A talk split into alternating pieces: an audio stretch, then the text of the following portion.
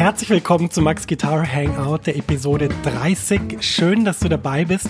Das ist der Ort für dich, wenn du dich für Jazzgitarre und ihre Protagonisten interessierst, wenn du wissen willst, was du spielen kannst, wie du am effektivsten üben kannst und vor allem, wenn du einfach Spaß und Freude an Musik hast, denn das ist das Wichtigste und das sollte man nie verlieren.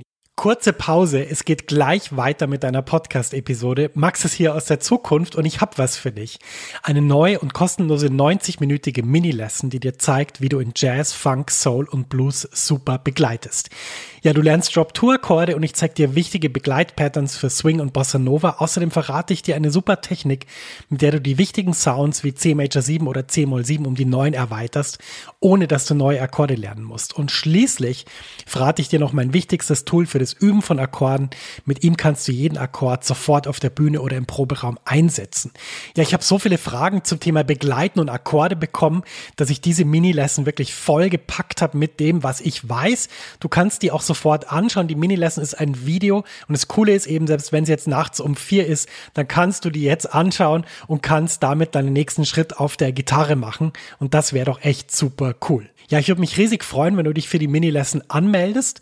Du findest sie unter der Adresse www.maxfrankelacademy.com schrägstrich mini-lesson. Ich buchstabiere das mal kurz. www.maxfrankelacademy.com schrägstrich M-I-N-I-L-E-S-S-O-N. Du findest den Link natürlich auch in den Show Notes dieser Podcast-Episode. Da kannst du einfach draufklicken und dann kommst du direkt zur Mini-Lesson. Viel Spaß damit und jetzt geht's weiter im Podcast. Ja, schön, dass du dabei bist. Heute blicken wir ein bisschen auf meine Zeit in New York. Du weißt, dass ich noch bis Ende August in New York bin und im Rahmen von diesem Arbeitsaufenthalt habe ich Radio Bremen und dem lieben Kollegen Christian Erber ein Interview gegeben, das wir Ende Mai geführt haben und äh, das Tolle an diesem Podcast ist, dass wir diese Sendung jetzt als sozusagen Director's Cut äh, hier spielen können. Das heißt, ohne die Dinge, die aufgrund der begrenzten Sendezeit manchmal rausgeschnitten worden sind. Du hörst also alle Fragen und Antworten und ich denke, das ist ein sehr schönes Gespräch geworden. Wir reden über viele Dinge, zum Beispiel darüber, was äh, an Manhattan gar nicht so cool ist und in Brooklyn viel toller für Musiker. Das ist für dich sicher interessant, wenn du auch nach New York fliegst und die Szene dort auschecken willst. Wir reden natürlich darüber, in welche Clubs du gehen musst. Das ist ganz wichtig. Und dann reden wir natürlich über das Bild von New York. Du weißt ja, das ist dieses strahlende, auch von vielen Filmen polierte Image von New York, diese schönen Brownstone äh, Buildings, die schönen Alleen und dann die Leute, die dort so, so eine Art, ja, wie soll man sagen, so ein ein arbeitsintensives, aber tolles, intensives Leben führen. So gab es ja viele auch TV-Serien oder Netflix-Serien, die das thematisieren. Wir werden aber noch eine andere Seite von New York kennenlernen in diesem Gespräch. Also wie es eigentlich, naja, wirklich ist. Es kann man auch nicht so sagen, wie es wirklich ist, weil das ist sehr subjektiv. Aber ich habe auch in diesem Gespräch versucht, so ein bisschen mal äh, zu beleuchten, was eigentlich in New York sonst noch ist. Dass es eigentlich auch eine sehr harte, schnelle Stadt ist, die, äh, ja, sagen wir mal, vorsichtig, nicht auf einen gewartet hat. Ähm, das meine ich jetzt gar nicht persönlich, sondern ähm, egal mit wem man redet, die Menschen sind dort sehr unter Druck, müssen sehr hart arbeiten, haben sehr viele Risiken, die sie nehmen müssen. Und äh, für viele ist es auch so eine Durchgangsstation, wo sie sagen, hey, nach ein paar Jahren muss ich hier wieder weg, sonst äh, werde ich wahnsinnig. Ja, darüber reden wir und ähm, ich freue mich wahnsinnig, dass wir dieses Gespräch jetzt hier präsentieren können und das Tolle ist, ich werde mit Christian bald widersprechen für eine Sendung im Norddeutschen Rundfunk. Und wenn du irgendeine Frage hast, die äh, Christian nicht gestellt hat, äh, viele Grüße übrigens von ihm, dann äh, soll ich dir hiermit sagen, bitte stell die Frage. Und zwar stellst du die einfach ganz einfach. Du gehst zu iTunes und siehst dort meinen Podcast und machst einfach einen Kommentar hinterlässt eine Bewertung und stellst deine Frage und ähm, lass auch bitte Grüße da und äh, dann können wir die Frage in der NDR-Sendung beantworten und ähm, genau, das ist doch eine tolle Sache. Die, zum Podcast kommst du, wenn du auf meiner Seite www.maxfrankelacademy.com slash 030 klickst und dann siehst du einen Button, da steht auf iTunes abonnieren und da kommst du zu den Bewertungen. Ja, lange Rede, kurzer Sinn. Wir tauchen direkt ein in das Gespräch. Viel Freude damit. Heute kommt der erste Teil. Ähm, das Gespräch hat insgesamt fast eine Stunde gedauert. Das muss ich ein bisschen aufteilen. Und äh, heute viel Spaß mit dem ersten Teil des Gespräches mit Christian Erber auf Radio Bremen in der Reihe 2 nach 1. New York übt auf viele Menschen eine große Faszination aus, das kann unser heutiger Gast bestätigen. Für ihn ist der Big Apple zu einer zweiten Heimat geworden. Nach 2013 und 2015 ist er im Frühjahr ein drittes Mal in die Metropole am Hudson gereist, allerdings nicht als Tourist, sondern als Musiker, der dort Erfahrung sammeln, Kontakte knüpfen und sein Spiel verfeinern will, sofern das noch möglich ist, denn er zählt zu den Aushängeschildern einer jungen deutschen Jazzgeneration, die inzwischen weit weit über die nationalen Grenzen hinaus einen exzellenten Ruf genießt. Ein Seitenvirtuose, 34 Jahre jung, heute zu Gast bei 2 nach 1. Herzlich willkommen, Max Franke. Vielen Dank. Ich freue mich sehr auf das Gespräch. Normalerweise siezen wir unsere Gäste in dieser Sendung, da wir beide uns aber ja schon ein paar Jahre kennen und dass Sie, wie wir im Norddeutschen sagen, ein bisschen steif klingen würde, würde ich vorschlagen, bleiben wir beim Du, was dir, glaube ich, auch lieber ist. Ja, absolut, Christian. Das ist eine sehr gute Idee. Gut. Ja, insgesamt ein halbes Jahr lang hast du ja die Gelegenheit, diese großartige Metropole hautnah zu erleben. Seit März bist du dort. Heißt, du hast jetzt ziemlich genau Halbzeit. Ein sehr guter Anlass für ein Zwischenfazit. Also, wie fällt's denn aus bei dir? Es fällt positiv aus. New York ist immer noch die energiereiche Metropole, die einem unglaublich viel Inspiration bietet und die einen einfach ja packt und fesselt. Und man kann jeden Tag einfach sehr viele interessante Menschen kennenlernen oder auch sich verlieren in dieser Stadt. Äh, und das meine ich ganz positiv, verlieren in, in den vielfältigen Dingen, die es hier anzuschauen gibt. Und das genieße ich ungemein. Das ist ja dein dritter längerer Trip in den Big Apple und der verläuft unter ganz anderen Bedingungen als deine letzten Reisen vor zwei und vier Jahren. Damals hieß der amerikanische Präsident noch Obama, inzwischen heißt er Donald Trump. Darüber werden wir noch ausführlich sprechen. Vorab aber schon mal bemerkst du, dass die Stimmung in New York bei den Menschen dieses Mal anders ist? Also spürt man den Trump-Faktor? Ich würde schon sagen, dass man den Trump-Faktor spürt. Also generell muss man sagen, New York ist eine Stadt, in der jeder äh, sich sehr äh, mühen muss, einfach äh, Geld zu verdienen und irgendwie voranzukommen. Und der Fokus liegt schon einfach auf der eigenen Karriere. Das ist, das ist hier notwendig. Ist, die Lebenshaltungskosten sind sehr hoch. Jeder muss sich also um sein Business kümmern. Aber wenn man die Leute natürlich fragt, wie, wie es ihnen geht und wie sie die Situation einschätzen, und wenn ich erzähle, dass ich aus Deutschland bin und Deutscher bin, dann höre ich natürlich auch noch ein paar Sachen, die ich die letzten beiden Male nicht gehört habe. Kann man sich ja vorstellen. Da wollen wir später auch auch noch drauf eingehen. Äh, Max Frankel, ein preisgekrönter Gitarrist, ausgezogen, um die Jazzmetropole New York zu erobern. Wie er dort lebt, wie sich der Trump-Faktor bemerkbar macht, welche Insider-Tipps er hat und was er musikalisch alles so auf die Beine stellt, darüber sprechen wir in der nächsten Stunde bei 2 nach 1. Am Mikrofon begrüßt Sie Christian Erber. Ich freue mich, dass Sie dabei sind. I want to wake up in that city that never sleeps, sang einst schon Frank Sinatra über die Metropole am Hudson. Der Jazzgitarrist Max Frankel ist zurzeit einer von knapp 20 Millionen Menschen, die im Großraum New York leben. Und seit seiner Ankunft dort hat er schon einiges erlebt. Dazu später mehr. Fangen wir mal ganz vorne an. Äh, als du dieses Mal in den Flieger gestiegen bist, da war Donald Trump ja schon als US-Präsident im Amt. Äh, wie ging's dir da? Ungetrübte Vorfreude oder war dir da schon so ein bisschen mulmig zumute. Naja, mulmig zumute war mir nicht, weil ich habe einen deutschen Reisepass. Äh, ich war Gott sei Dank, danke ans Goethe-Institut, die letzten Jahre nicht in, in äh, Ländern auf Tournee, die unter Verdacht sind, dass man, wenn man da einfach den Boden betreten hat, dass man dann gefährlich ist. Äh, insofern habe ich mir da keine Sorgen gemacht. Allerdings äh, war äh, zum Zeitpunkt meiner Einreise war, glaube ich, der erste Travel Ban war schon ausgesprochen. Es gab, glaube ich, noch keine Antwort vom Gericht. Und äh, das empfindet man natürlich natürlich als sehr, sehr irritierend, wenn man dann bei der Immigration steht am Flughafen und sich einfach überlegt, okay, ich bin jetzt zufällig Deutscher, aber wenn ich jetzt ein äh, Jazzgitarrist aus einem anderen Land wäre, das von diesem Travel Ban betroffen ist, dann, dann wäre ich hier nicht willkommen. Und das fühlt sich einfach nicht gut an. Es fühlt sich an wie ja, äh, wenn die anderen nicht willkommen sind, möchte ich eigentlich auch nicht willkommen sein. Hm, und du hast, du hast das schon angesprochen, die Damen und Herren an der Einwanderungsbehörde, wenn man da erstmal vor ihnen steht, also so oder so, aus welchem Land man kommt, hatte ich den Eindruck, zumindest viele Jahre ist sehr, also wirklich willkommen fühlt man sich da auch nicht, oder?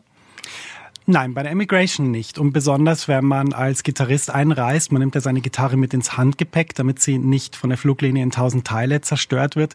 Und äh, wenn man natürlich dann, ja, ehrlich sagt, was der Beruf ist, nämlich dass man Gitarrist ist, ist man natürlich sofort verdächtig, dass man einwandern will für längere Zeit oder dass man illegal arbeiten will.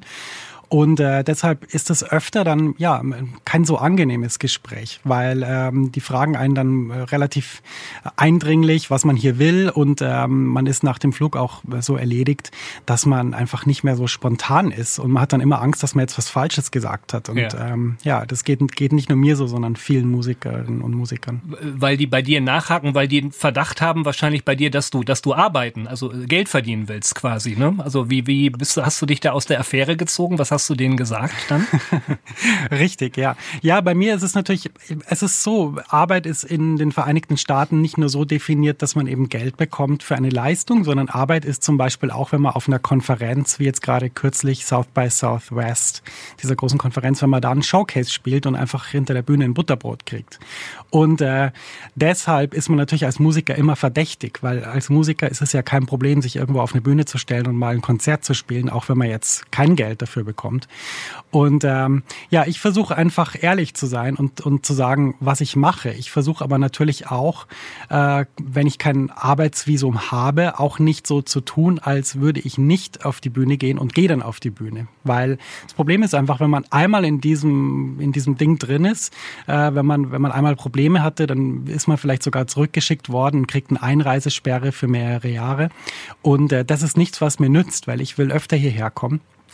Und deshalb, ja, muss man sich da eine gute Taktik überlegen. Und die war bei dir? Also du hast es dann diplomatisch gut gelöst, offensichtlich, sonst wärst du ja nicht reingelassen richtig, worden. Ne? Richtig, mhm. genau. Also ich, was ich hier mache, ist einfach meine Karriere vorantreiben. Ich treffe Leute, ich arbeite mit Leuten in meiner Musik, äh, ich produziere Inhalte für meinen Podcast, äh, ich führe einen Blog, ich schreibe sehr viel, ich übe sehr viel Gitarre aber ich stelle mich nicht auf die Bühne des Blue Note und ähm, will hier ein Konzert spielen und lügt dann die Grenzbeamten an. Einfach deshalb, weil das keine sehr gute Taktik ist, vor allem unter der aktuellen Administration. Und wenn ich das in Zukunft machen will, werde ich das Artist-Visum beantragen und dann ist es auch kein Problem, das zu tun. Okay, die Damen und Herren, hat ja auch geklappt. Sie haben dich reingelassen und drei Monate New York City liegen bereits hinter dir. Da zieht's ja natürlich alle ins Herz der Stadt nach Manhattan, wo es die meisten Sehenswürdigkeiten gibt. Du wohnst allerdings in Brooklyn, einem von fünf Stadtbezirken auf der anderen Seite des East Rivers im Südosten von New York. Äh, schläfst du dort eigentlich nur oder lohnt es sich dort tatsächlich auch mal einen halben oder einen ganzen Tag zu verbringen? Also äh, brich doch mal eine Lanze für Brooklyn. Also wenn man wenn man mir folgt in meinem Blog auf meiner Website, dann hat man vielleicht schon festgestellt, dass Brooklyn meine heimliche Liebe ist. Und äh, ich möchte ganz ehrlich sein, Manhattan ist das New York, das man aus dem Fernsehen kennt, wo die Leute die Avenues rauf und runter rennen. Aber Manhattan ist jetzt für einen, für einen Künstler, der, der vielleicht auch Ruhe braucht, seine, seine Kunst voranzutreiben, der Inspiration sucht. Für mich persönlich ist es nicht der richtige Ort, um meine Kunst zu machen. Für mich ist Brooklyn der richtige Ort. Da gibt's äh, gro große Avenues, da gibt's nicht die, die ganzen gestressten Leute, die, die irgendwie am, am Macy's Kaufhaus hin und her rennen, sondern äh, da gibt's normale Menschen und äh, nicht, dass die anderen nicht normal wären, aber es ist einfach ein bisschen andere Stimmung, eine andere Energie. Und mir gefällt Brooklyn sehr gut. Äh, es gibt den Fort Green Park, in dem ich sehr viel Zeit verbringe. Und für mich ist das so das, das optimale Umfeld. Ja, so das Leben dort tatsächlich auch, wenn in unmittelbarer Nähe oder Teil einer Großstadt, ja, aber das Leben entschleunigter dort tatsächlich ein Stück weit? Ja, absolut. Das würde ich sagen. Absolut entschleunigter. Und äh, eine Großstadt wie New York ist ja per se toll, weil es gibt sehr viele Angebote, es gibt sehr viele Möglichkeiten. Man kann zu jeder Tages- und Nachtzeit alles machen. Aber das Problem ist einfach, wenn man äh, sich auch inspirieren lassen will von dem, was man erlebt, dann braucht man irgendwann Zeit, das zu verarbeiten und vor allem auch Ruhe, das zu verarbeiten. Und ich bin wirklich davon überzeugt, dass dieser Verarbeitungsprozess besser funktioniert, wenn ein nicht äh, 20 Menschen auf dem Weg zum Coffeeshop über den Haufen rennen. Du hast gerade eben den Fort Green Park schon genannt, für dich ein ganz besonderer, spezieller Ort, dem du sogar ein eigenes Stück gewidmet hast mit gleichen Namen. Was vielleicht vorab, bevor wir ihn uns anhören, was macht diesen Ort für dich so speziell? ich bin zum Fort Green Park gekommen, ohne dass ich wusste, dass es ihn überhaupt gibt. Das war 2013. Ich habe da auf Airbnb einen, einen Kontakt gefunden, einen, einen Mensch, der gesagt hat, er ist Musiker und er produziert tagsüber Musik in seinem Studio.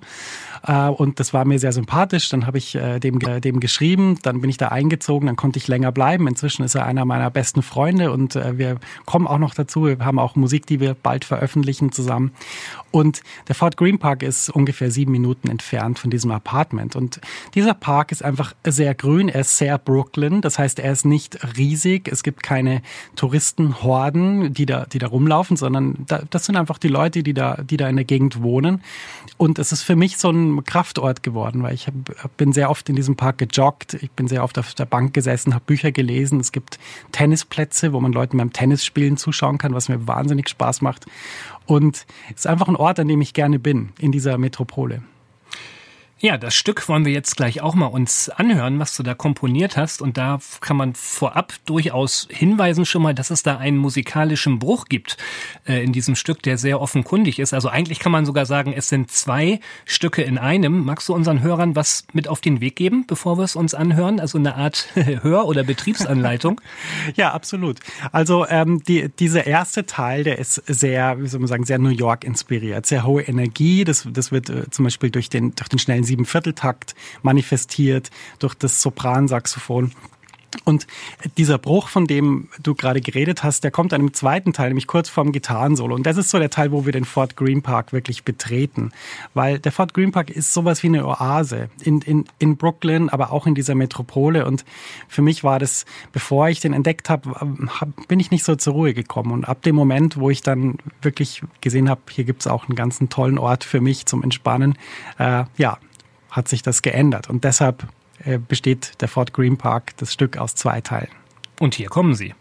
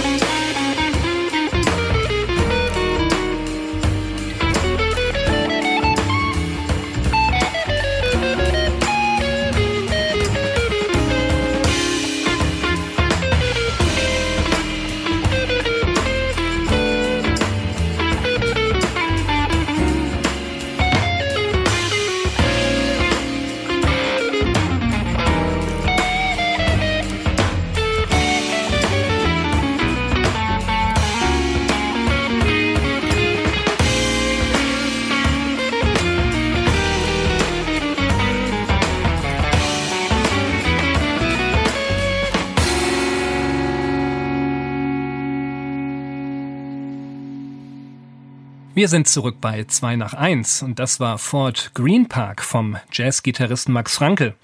Ein Stück aus dem Album Fernweh, das 2015 erschienen ist. Und der Albumtitel verrät es schon, dass es unseren heutigen Gast oft in die Ferne zieht. Du lebst zurzeit in New York, genauer gesagt in Brooklyn.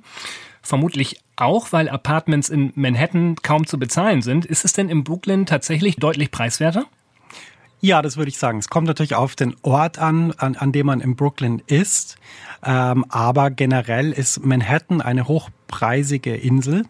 Und Brooklyn ist je nachdem für Musiker einfacher zu finanzieren, weswegen auch viele meiner Freunde in Brooklyn leben wer trotzdem es drauf ankommen lassen will, oder wen es nach Manhattan zieht, äh, so der Traum eines Apartments irgendwie für ein paar Monate, also was muss man da rechnen? Also Unterkante mindestens für sowas. das ist eine ganz schwere, das ist eine schwere Frage. Also ich würde sagen, ähm, es gibt, äh, jemand hat mir gestern erzählt, für ein Zimmer ohne Fenster, ähm, mit keiner richtigen Türe, 1300 Dollar im East Village, also in, in Manhattan. Das, das ist so, ja, das ist da geht's dann mal los für was nicht gerade Schickes dann quasi. Und dann je genau. schöner es wird und je komfortabler nach oben offen denke ich auch Richtig, mal, ne? aber es wird, es wird einfach meistens am Platz gespart und am Komfort. also äh, es kann einfach sein, dass das Zimmer sehr, sehr klein ist und, und, und äh, dass der Zustand der Wohnung jetzt nicht so ist, wie man ihn vielleicht aus Deutschland kennt. Und äh, das sind so die beiden Parameter, die einfach schlechter werden, je schlechter das Angebot ist. Du hast ja auch schon gesagt, du fühlst dich sehr wohl in Brooklyn, da wo du bist. Äh, wie sieht denn ein typischer Start in den Tag für dich aus?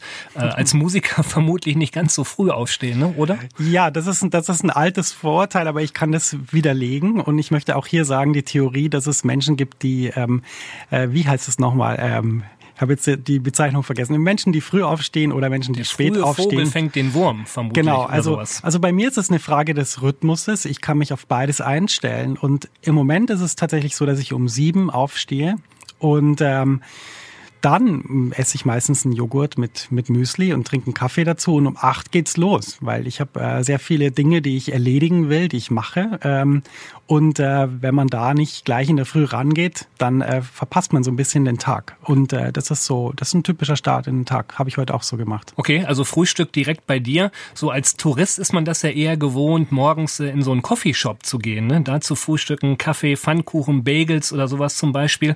Machst du das auch ab und zu oder ist das, äh, weiß gar nicht, aus der Mode gekommen auch oder äh, zu teuer inzwischen? Gehört das? Hm, nee, ich mache das manchmal. Also ich würde nicht sagen, dass ich das nie mache.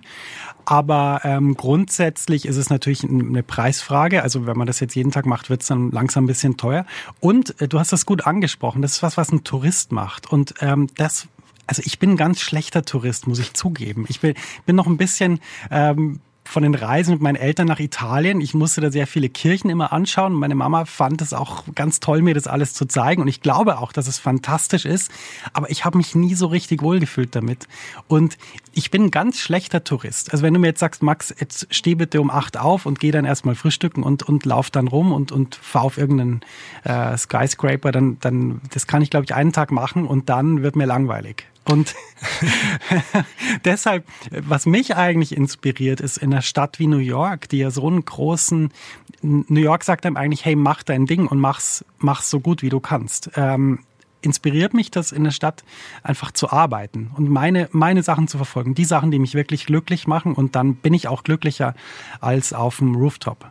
Wie ist das mit deinem Arbeitswerkzeug, quasi der Gitarre? Hast du die mit im Bett oder zumindest immer, immer griffbereit? Dann? Die Gitarre ist immer griffbereit, ja. Also, wobei ich natürlich ein bisschen drunter leide, dass ich meine verschiedensten Gitarren nicht mitnehmen konnte. Also, ich spiele ja nicht nur eine halbakustische elektrische Gitarre, sondern auch viele akustische Gitarren, eine Bariton-Gitarre. Und dieser Sound, der fehlt mir schon. Das vermisse ich sehr.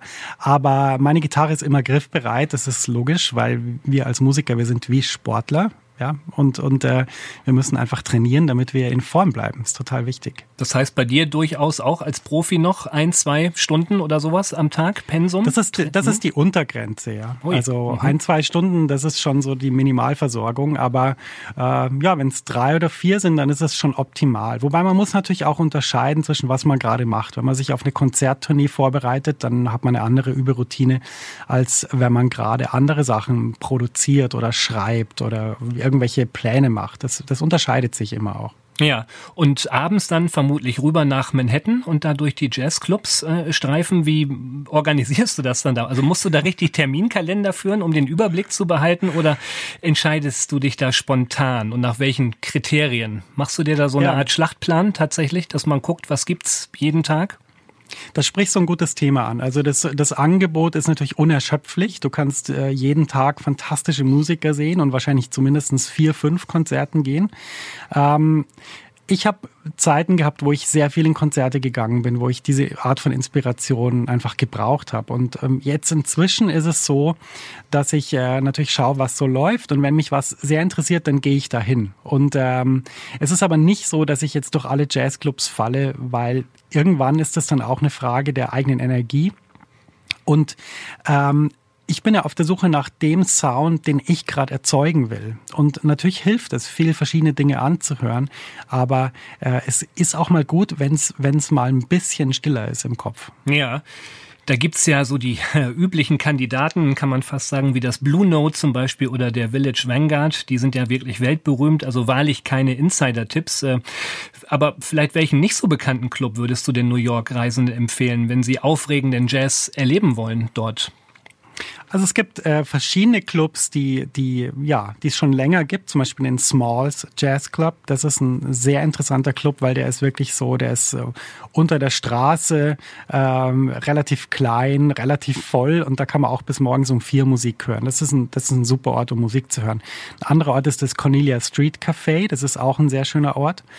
Und ähm, das sind so zwei meiner Favoriten. The Village Vanguard ist weltberühmt und das Blue Note natürlich auch. Ja, das war der erste Teil meines Gespräches mit Christian Erber von Radio Bremen. Ich hoffe, es hat dir gefallen und ich hoffe, dass du für deinen nächsten New York Urlaub ein paar Anhaltspunkte bekommen hast, äh, was du dir alles anschauen kannst. Ich kann vielleicht noch ergänzen, es gibt noch die Jazz Gallery in Manhattan, die ein ganz toller Konzertort ist und natürlich auch Jazz at Lincoln Center direkt am Central Park sehr schön gelegen mit Aussicht auf den Park, ist besonders dann abends wunderbar. Und ähm, ja, da kann man, da kann man hingehen und, und tolle Musik hören, schöne Musik hören. Und ähm, da hoffe ich, dass du vielleicht jetzt einen Herbsttrip nach New York geplant hast. Übrigens die beste Jahreszeit, um New York wirklich kennenzulernen, ist der Herbst. Und vielleicht, äh, ja, nimmst du das ja mit. Und äh, wenn du das noch nicht geplant hast, dann buchst du jetzt vielleicht einfach einen Flug. Das war, wie gesagt, der erste Teil. Falls du Fragen hast, die wir in der NDR-Sendung im Herbst beantworten sollen, hinterlässt du einfach eine Bewertung bei iTunes. Da kommst du ganz leicht hin, www.maxfrankelacademy.com slash 030 und dann einfach auf äh, bei iTunes abonnieren klicken und da findest du dann auch eine Möglichkeit, deine Bewertung zu hinterlassen und deine Frage zu stellen. Wenn du bewertest, dann gib natürlich fünf Sterne, wenn dir der Podcast gefällt. Und ähm, dann hast du schon alles erledigt und wir reden in der NDR-Sendung über deine Frage. Vielen Dank fürs Zuhören. Ich wünsche dir eine gute Zeit und wir hören uns nächsten Freitag wieder zu einer neuen Episode von Max Guitar Hangout. Ich freue mich schon und ich freue mich auch, wenn du wieder zuhörst und einschaltest. Bis dann, dein Max.